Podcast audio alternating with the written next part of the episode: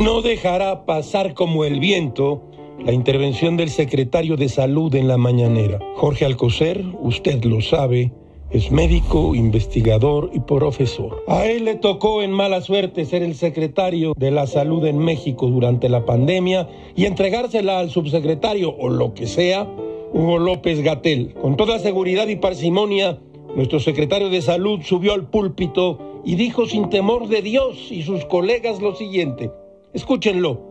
Algunos dudaron y decían que no había tenido el presidente el COVID. Así lo pensaban y sí tuvo la enfermedad. Si no hubiera sido por su formación ya individual, su capacidad de respuesta inmunológica positiva, rápida y buena, que no fue gratuita, no la compró, se la regaló la población cuando los visitó durante no sé cuántas veces ha recorrido el país y ahí ha tenido contacto con la gente, con los alimentos y se reforzó su inmunidad, producto del desarrollo que le dieron sus padres.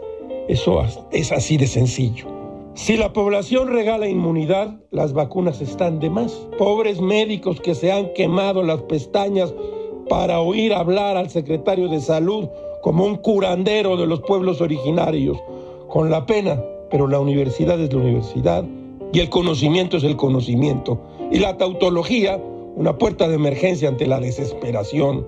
Detrás de él, como un prefecto, el presidente lo miraba complacido. Todo es muy raro, Garacho, como diría Voltaire. La ignorancia afirma o niega rotundamente. La ciencia duda.